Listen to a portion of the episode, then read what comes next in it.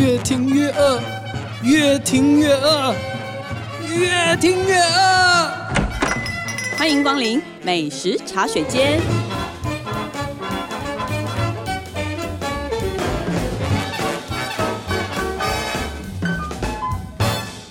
大家好，这里是静好听与静周刊共同制作播出的节目，我是静周刊美食旅游组的副总编辑林义君。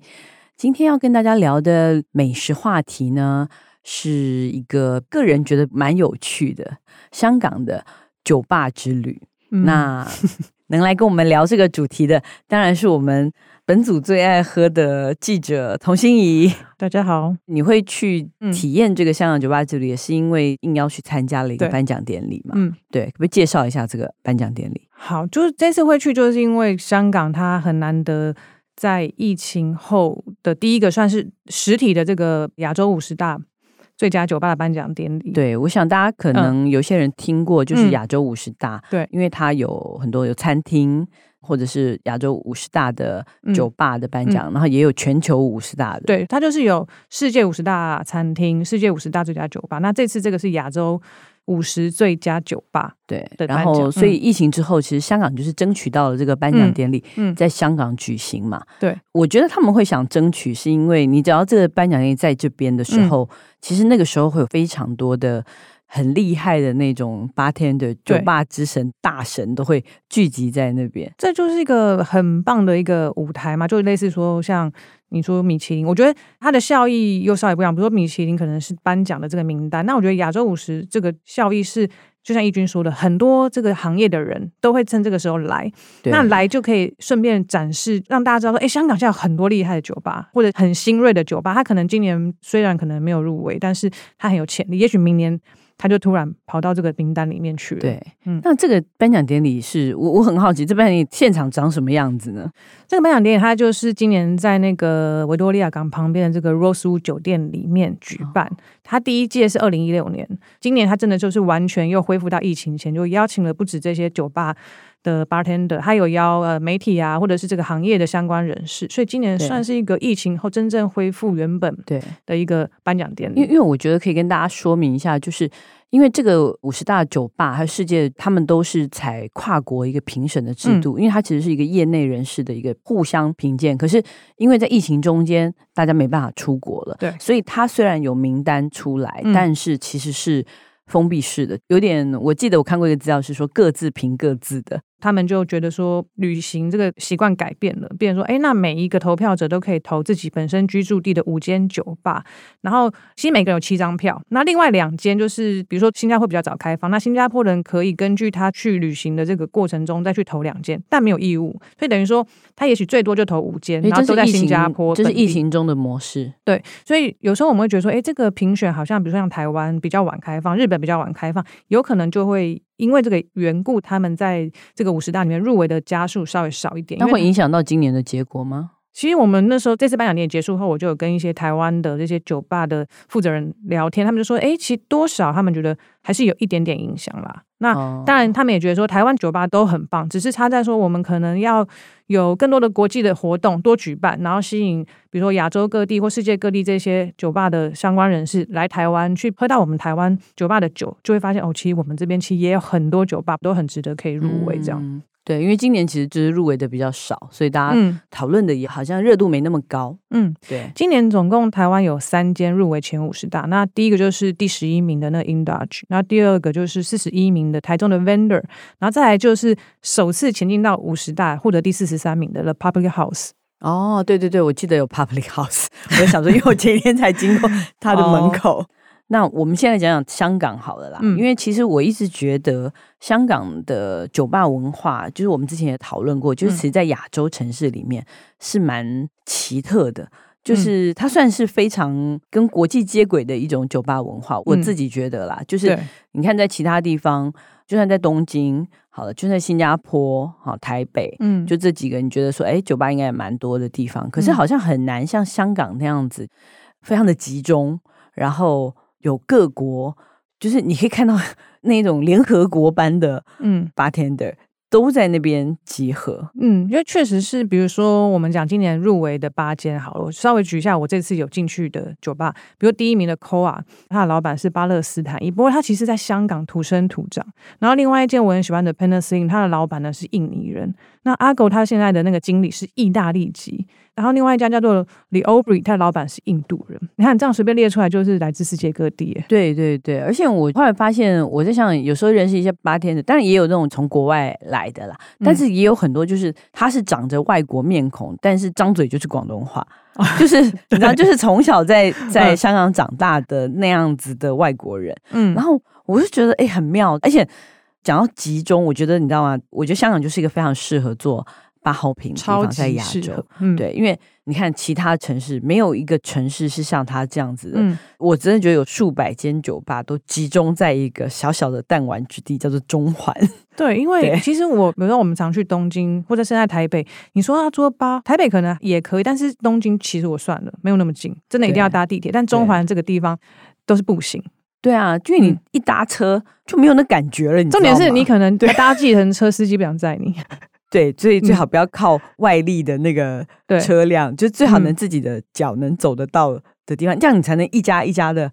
逛下去，而且方便的是，是我哈，我就在中环订一个酒吧，然后喝喝喝累就偷偷落跑，就哎订个饭店偷偷落跑回去睡觉，然后我们就没有人找到我。大家这样听就知道，你知道童心怡就是各种聚会里面他落跑第一名就是他，所以他永远都大家没有人看过你喝醉过。嗯，没办法，对对？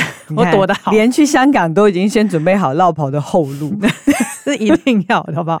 好啦，但是要后路之前你要先喝嘛，嗯、对不对？嗯呃，就是跟着这名单，其实基本上就可以开发超多。然后还有几间是今年没有入围，但前几年有入围，像奕君采访过 Diplomat 啊这些，它、嗯、其实都是可能不是今年，但之前他们其实都表现非常好。对对，嗯、而且他们其实都很稳定，超稳定，都有自己的客人。我先讲一下今年的八间给大家听。好，第一名就是 Koa 嘛，然后再来就是第八名的 Argo，然后第九名的 Dark Side，然后第十七名就是 The Aubrey，接下来还有 Penicillin 啊，然后很多间。那从里面找，里面就有四间在中环。那第一间 Koa 好了，Koa 其实就在九记牛腩的斜对面，对不对？对，Koa 其实就是 C O A，嗯，对，大家其实要认这个名字。对，然后这间酒吧它特别，就是我们刚刚讲，它的老板是巴勒斯坦裔，但他其实从小在那边长大。但有趣的是，他的酒吧是以墨西哥这个很著名的 Moscow 这个酒为主打的调酒的基酒。对，可是你可能要解释一下这个 Mezcal 这个，嗯，因为我在写的时候，我其实还认真的研究了它，我也是。它一下，对。嗯莫斯科这个酒其实算是这几年开始比较崛起的一个龙舌兰家族的烈酒之一。对，对，对，对，那它最大的差别就是龙舌兰它可能是用一种龙舌兰做的，但是这个莫斯科可以非常多种，最多可以到两百种。嗯。对，它是混的。对，那我们现在常见的可能好像是五六种的这种做成的这个莫斯科的这个酒。那特别是在于说，你进去这个酒吧嘛，它的吧台后面其实就摆着超多这种莫斯科不同的酒。那这个老板他其实本人就是这个酒的，算是香港的。推广者，所以他的店里面可以说是香港收藏最多这个酒的酒吧。嗯嗯，对，这个酒其实现在很多霸天的都试着在用。对对，所以是这几年真的很流行，非常流行的一个风潮。对，然后特色很多人就问我说：“那这个酒喝起来会不会很像 Tequila？” 我就说：“其实反而听说，因为它有那个烟熏味，所以喝起来你可能会觉得更像一点点威士忌的感觉。”对，如果单纯饮纯饮啦，可是因为在那边大部分都是调酒，所以那调酒的话，我觉得真的就会因为。你选了什么调酒？有天差地别的味道。我对我先讲，我这次喝了三杯，里面我觉得印象最深刻的那杯，推荐给大家，而且确实也是这个老板，这个得奖调酒师他自己推荐说，如果你现在要来的话，他很推荐你一定要喝。那这杯就是我们熟悉的血腥玛丽的变奏版，它叫做 Bloody Beef Maria Spicy，非常的喝起来是有一个，你知道他们说日本我们翻职味。然后其实中文我们可以说它是高汤鲜味的那种感觉，因为它这杯调酒里面加了牛肉高汤。对，果然是开在九记牛腩的对面。我想到会不会是 对他从那边得到了灵感？的确喝起来很特别，因为你很少在酒里面喝到这种有趣的咸咸的滋味，但它其实是又有点热带鸡尾酒风格的酒。对，还有一杯酒，它其实是杯缘有抹上所谓的重盐啊，对。然后我查了之后发现，原来这个调味料在墨西哥很常见，在台湾我们可能基本上很少听过，看不到。对恐怖。呃，不要看实体，你把它就是 剩下那个，它其实做成调味罐就是一罐盐啦。你不要看它是什么做的，蚂蚁磨碎以后也就是粉末，啊，对，就是这意思。不要看，不要看原型，它是什么虫呢？你也其实真的不要看，你也不知道，可能是蝎子，可能是什么。不好说，但是据说这个味道真的很特别，所以喝完之后绝对会在你心中留下难以抹灭的回忆。啊、其实虫是有味道的耶，我不想思考，但我真的想喝，因为我这次没有喝到，所以我下次下次可以一定会去喝，下次要试。嗯、对，这个我也蛮好奇。嗯，好。好，那第二间你喜欢的酒吧是哪一间？第二间的酒吧呢？他的调酒师是之前在 Argo 担任首席调酒师的这个意大利的老板。Argo 今年就是也是第八名，第八名也非常厉害。对，所以是 Argo 的前任的调酒师，对，自己出来开的 bar 叫什么？叫做 Bar Leone，L E O N E，它就是狮子的意思。他其实是因为这老板他是一个意大利人。哦，所以这是意大利文吗？应该算是对。对啊、然后他其实他的酒吧也在中环旁边，嗯，然后其实就在大家我印象中是离那个 P N Q 原创方非常近哦。对，他把他的那个酒吧外观弄得跟真的跟附近的社区很像。我经过的时候，他们说到了，我想说嗯，就在这里吗？门口非常的不起，但进去之后真的是很罗马的风格哦。对，然后我觉得。他的理念是让我比较感兴趣，是他特别强调说低干预。其实我们都也知道，现在的调酒很多都是会用很多现代的仪器去做，对，对不对？现在真的是，我已经觉得那是一个实验室的产品了，可能澄清啊，对，可能就是各种的蒸馏啊，就像是可乐本来是黑的，酱油本来是黑，但他就把它弄成透明的，对。但是这个调酒师他就是要用，我觉得他应该也是个灵魂蛮老派的人，他想要用。老派的方式去呈现这些鸡尾酒的很多的 twist 啊，或什么的。这次虽然去的时间真的很短，我大概只喝到一两杯调酒，跟吃了他的那个一些像是小的披萨薄饼类的食物，但我觉得就是印象非常好。所以这个酒吧虽然这次没办法跟大家介绍太多，但它绝对也是我下次如果去香港会再去一次的酒吧。嗯，嗯，那第三家酒吧是，第三间酒吧也是非常的特别，它就是 The Aubrey，然后它的。所在位置呢，藏在香港文华东方酒店的二十五楼。是哪一个文华东方？就是香港文华东方，另外一个是置地文华东方。所以它是老的那个，对，它是第一间香港第一间文华，就是这个要说清楚。嗯，对对，有的确有可能会不知道，因为大家就讲，因为香港有两间嘛。对，这间就是第一间文华东方酒店。那它这个酒吧其实原本它的所在地是另外一间，就是米其林餐厅。那那个餐厅现在结束了啦，所以就换成这间。嗯、那最有趣的是，其实如果不跟你说的话，你走进去会觉得这很英式，非常英式，很或者是欧洲的贵族风格感很强烈装潢的一个酒吧。但你仔细一看才发现，哦，它卖的居然是日式高级料理的居酒屋。哦，所以它就是 好吧，英式酒吧的。外壳对，然后骨子里是骨子里是个日式居酒屋。那他卖什么酒呢？该不会是清酒类的吧？对，就是一开始你觉得哎，就是清酒，但没有。我跟你讲，他的这个酒吧负责人呢，他选的是非常我们台湾人比较不会第一个想到的酒，就是烧酒。但其实很多人也喜欢烧酒，在台湾，哦，所以他的主角是日本烧酒。对，所以我跟你讲，其实一开始我们刚进去都每个人都抢着先找最好的位置坐在吧台，然后等到那个调酒师端上这个酒嘛，这透明的东西什么？一喝。因为每个人都很爱喝，喝一大口，想说到底要吐不要吐？你知道又是什么吗？因为就是那个烧酒啊，大概是有加了泡肾，所以你知道台湾很多人喝泡盛那个味，很怕那个味道。然后我就第一口说，我是不是喝太大口？而且闻应该就有芋头、啊，你知道我来不及闻，然后我是先进口之后，然后才闻说啊，这个泡盛怎么会这样？然后就觉得，可是我其实也不算讨厌，只是很惊奇，说眼前这个印度男子怎么会？用了这么多日式的酒去调这杯酒，然后后来经过他的介绍，才发现，天啊，他根本就是个烧酎的狂热爱的分子。哦、对，然后他其实呢，就像我们刚刚讲，其实你也可以用清酒或用什么其他我们常见日本的酒去做搭配，但是他特别选了烧酎，是因为他觉得，诶，烧酎在制造的过程中，还有它的历史，其实比较能够凸显像他们这些调酒师想要追求的一种，比如调酒的工艺或是什么之类的，嗯、而且他觉得这个风味变化是。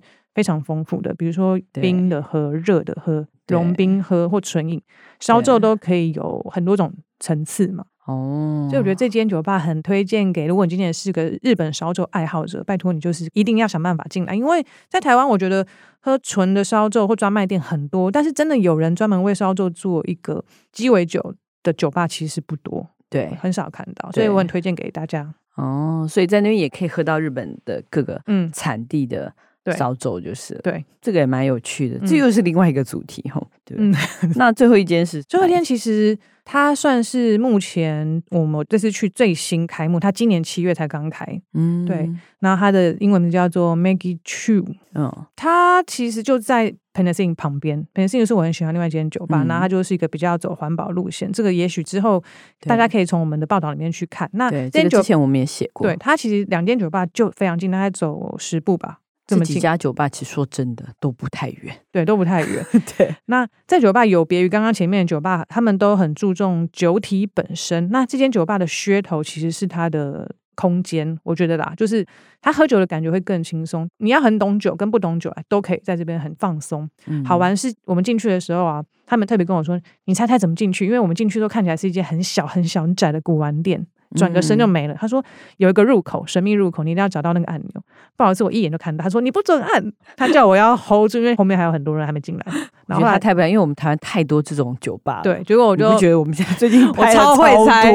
对，结果后来按下去之后，嗯，打开一个神秘的通道，然后走进去之后，整个场景真的的确就突然好像回到。你说我们上海滩那个年代，但这里是中环，嗯、就是回到那大概一九二零年代的中环的感觉。然后进去之后呢，那个设计师故意把它打造成，比如说我们的那个吧台、出酒的地方、出餐的地方，弄成像银行的柜台。嗯，所以就是有个小小的拱形的窗户这样，然后他就会看到里面在调酒什么之类的。然后再来是上厕所的地方，他们很少人跟你说，拜托你一定要去酒吧上厕所，因为那个厕所看起来就是要走进一个金库。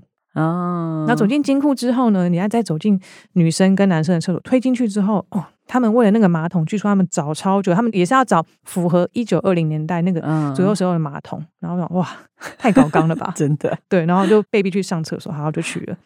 然后好玩的是，出来之后，你可能喝了几杯调酒之后，就突然有像是穿着旗袍的女郎从旋转楼梯下面走下来，然后那边跳舞，我就觉得哎。诶这其实真的是，就像他们说，他们主打的就是个沉浸式体验，真的很沉浸式。那喝了什么呢？我们其实喝了两杯调酒，我坦白说，我印象不深啊。但是我跟你讲，他太沉浸了，对，我沉浸在环境那个体验。不过食物倒是我觉得很推荐给大家，因为我们其实那天我坦白讲，我们前面喝了三四间酒吧，到这边的时候，对这杯的酒水，它可能不是让人印象最深刻，但它的那个。算是烤玉米，小小烤玉米，啊、真的超级好吃。他每次他就这样端上来，每一个人就立刻说我要我要我要我要。我们 要管后面的要不要吃，就是有没有得吃。每个人都觉得那个超好吃，因为台湾的烤玉米可能通常就是玉米笋，对，或是大颗一整颗玉米。它这里的玉米是把大颗的玉米削成一片一片的，然后烤过之后，我就觉得哇，应该来杯啤酒吧。对这个酒吧的 bartender 不好意思，我们想配的是啤酒，但也是一个很值得去感受的一个酒吧。嗯、我觉得这间酒吧是四间里面下来，就是如果你今天没有一定要追求喝什么的话，它是一个很好放松的喝酒空间，好玩的地方。嗯、所以你看，这个这次这样子哇，一 round 下来八间这样喝完，那香港到底去香港酒吧有什么需要注意的地方，或者是去的时候可以预约吗？或者是我现在这样看下来啊，就算是在香港文华东方酒店，因为它是饭店的酒吧嘛，嗯，大概只有这间稍微可以预约。我后来查，基本上香港酒吧都不能预约，就是你都一定要到现场去。那他们可能有的是六点六点半开门，那我觉得最好就是像我们去可能是观光客嘛，不是上班族，所以我们最好就是抓个五点半六点一开门前就在门口等。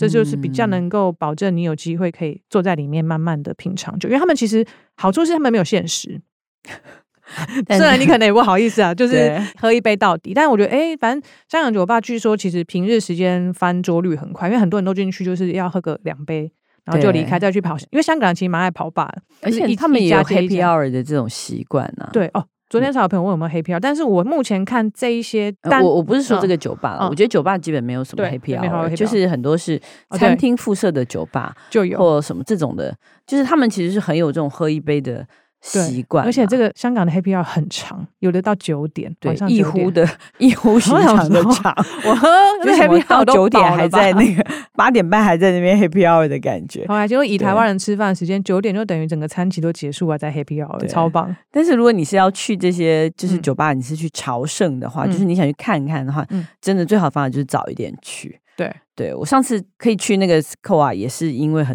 早，嗯、就是很奇怪的时间，对，好像刚好卡在一个什么大家都在吃饭啊，或者好像七点多那种，六七点那种，嗯、就很尴尬的时间，那就很容易有位置。对，你就比较容易进去对看看。我觉得进去的那个气氛还是蛮好的啦。对啊，而且我觉得大家也不用担心啊，反正这家那个没位置，下一家就有了嘛。你知道那附近有 几十家让你选吧？哦，真的总能找到一家可以进去。如果大家真的想要知道我们到底有多少间在中环的话，可以上我们那个镜时雨上面。我们最近做了很多香港酒吧专题。对对对对对，嗯，所以大家可以上去看看。如果你刚好有机会去到香港的话，记得一定要留一个晚上的时间给中环。我真的极力推荐，因为他们哦，他们的酒在很多方面跟台湾都有不一样的感觉，所以真的蛮值得一试的。对，好，那休息一下，等一下再回来我们的试吃单元。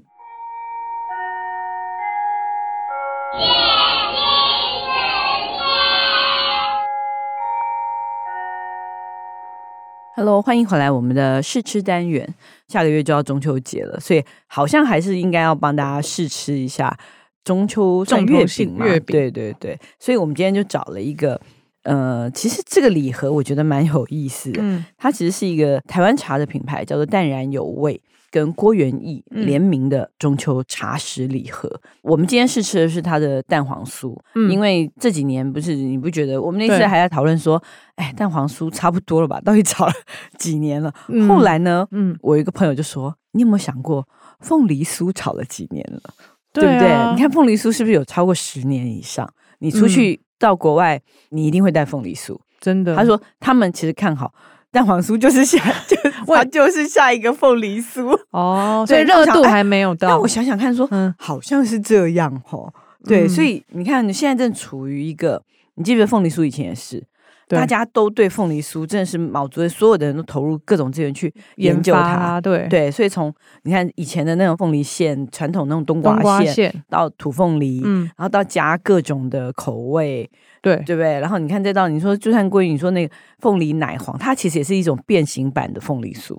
对啊，而且蛋黄酥其实从小到大好像也没有说一定要中秋节才吃，只是说这几年它变成一个月饼的代表。对，就是有点变成说哦，好像这个东西在，因为我我后来还刚好去问过，嗯、就是当然到底谁起源，这众说纷纭了。嗯，但是可以考究的就是台中有一家饼店也说是他们，然后郭元义其实也觉得、哦、哇。是他们，因为他们反正各有说法。嗯，然后那郭元义的说法是说，他们其实是他们第三代的传人的时候去香港吃到一个皮蛋酥，然后回来就改良成蛋黄酥。蛋黄酥，嗯，那现在已经是第六代了。哇，对，这个是第六代，所以所以这这一颗其实也做了几十年了，这样子。嗯，然后那当然到这几年，因为我觉得还是必须要讲陈耀训嘛，因为是陈耀训的关系，他把整个所有的食材通通都升级。对，就突然间他发现说。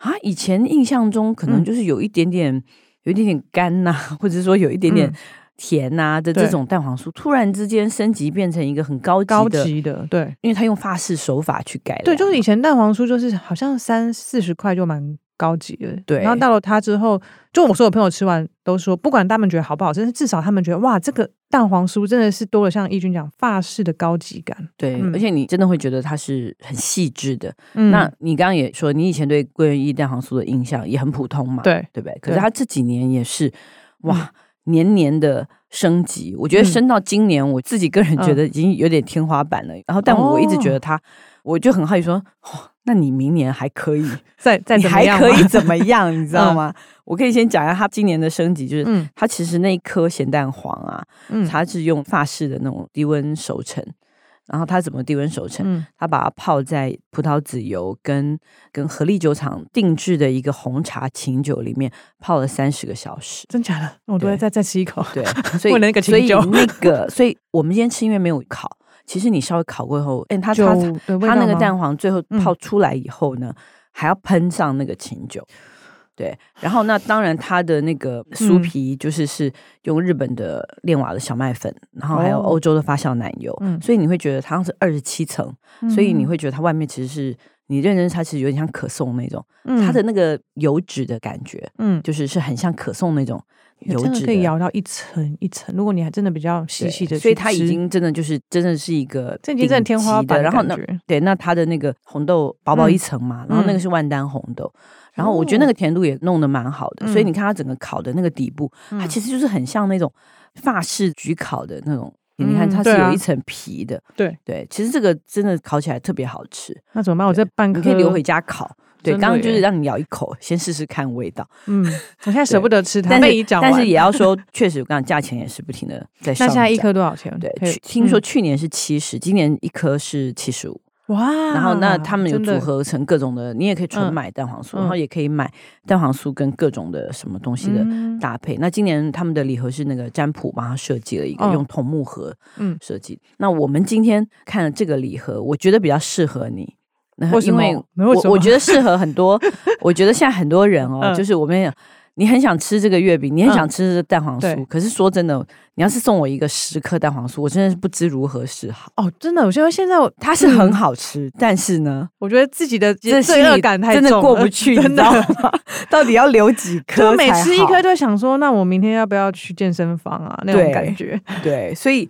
淡然有味的这个，听说是桂圆意跟他们独家合作，好像桂圆意好像蛋黄都没有跟其他家合作礼盒，只有这一家。那嗯、那我打开看了以后，我有点知道为什么，嗯，因为它其实需要的量应该不多，那一个礼盒里面只有三颗。蛋黄酥。哦，对，所以哎，我就觉得。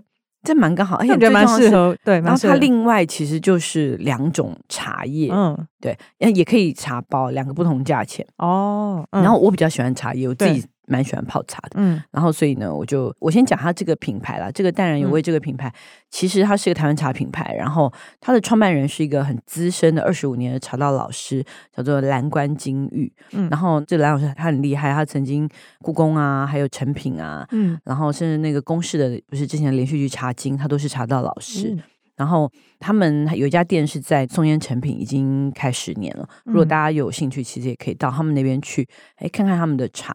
那这两年其实他们很厉害，他们的茶叶其实，在全世界各种前三大的那个世界茶叶大赛里面都是冠军。嗯，还有一次是在一个国际茶叶大赛赢十一个奖。哇，对，这真的很厉害。对，所以就变成哎，大家就觉得，你知道，因为中秋节确实是一个送礼的一个季节嘛，嗯、那他们就想，哎，既然他很多客人都有送礼的需求。嗯所以他们就选了两款茶叶，嗯，就是一个是就是这个世界冠军茶，一个四季春乌龙，它其实是一个绿茶，它是有乌龙茶的韵味，也有那个绿茶的香气，所以它特别受日本人的欢迎，因为日本人喜欢喝绿茶嘛，嗯，所以他曾经在日本的那个什么世界绿茶评比会里面得一个最高的金赏奖，然后我觉得这个其实蛮适合配。蛋黄酥的，啊、就我们刚刚很认真的泡了这个茶，嗯，对，所以我觉得绿茶还是有它的那个，对啊，而且因为蛋黄酥，就算你做的再怎么轻盈的那种感觉，嗯、它还是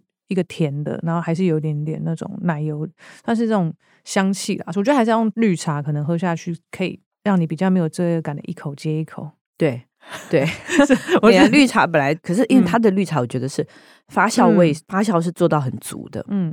所以它这样子的发其实比较不伤胃，嗯，然后你喝很多也可以，然后它这个听说可以泡到五泡，哦，然后到第五泡都还是有它的那个花香味。我们等下可以慢慢泡，虽然我们的时间节目 时间不是有限，对，但大家如果买这个的话是可以。嗯、然后另外一款是一个米其林的得奖。茶是那个阿里山的金萱乌龙，哦、对，大家最近其实蛮流行喝金萱的，嗯，那金萱其实也是一种乌龙茶，嗯，然后他曾经在那个 ITQI，就是也有一个食品界的米其林的这个奖里面，他是得一个绝佳风味的一个奖章。嗯、那金萱，我想你刚刚喝，你有没有觉得其实金萱很特别，就是它有个奶香，对啊，它有个奶香，然后它的口感就是很滑顺。嗯，然后那淡然有味的这个金萱，它是用阿里山的金萱，所以海拔其实很高，一千七百公尺，嗯、对，嗯、所以它的奶香我觉得应该更浓。对，我是。本来就蛮喜欢阿里山乌龙茶啦，嗯，对啊，那这个金萱，我觉得大家可以再多喝几杯，对我还没有喝过瘾。对，哎，我觉得你可以喝一口，然后吃一口蛋黄酥，我觉得两个加起来，因为其实你看蛋黄酥是一个非常非常浓郁的一个东西，嗯、可是。很妙，就是他在搭这些茶的时候，嗯、我还是觉得两个居然并不会互相抵消，不会啊，就是甚至还可以互相有点危险呢、欸。搭配，如果是茶叶的，就是含这两种茶，嗯、是一千五百八。那如果你选的是茶包的话，嗯、那就是有十个茶包，就是冻顶乌龙还有四季春，嗯，各五包，那个是一千三百八。哦，所以但是如果你要喝到金萱的话，嗯，就必须要买茶叶的版本。我我觉得好像可以买，可以送 朋友了。哦，那我会推坑你很多，因为说真的，坦白说，今年那个我觉得厉害的礼盒蛮多的，真的是蛮多的。好，那希望大家喜欢我们今天的节目。如果想知道更多更新的美食资讯，欢迎关注镜食的 FB、镜周刊的网站，或者是订阅我们这群记者的 YouTube 频道，有很多有趣的影片在上面，欢迎大家的收看。那再次感谢大家的收听，也请持续锁定由静好听与镜周刊共同制作播出的美食茶水间。我们下次见，拜拜。想听爱听，就在静好听。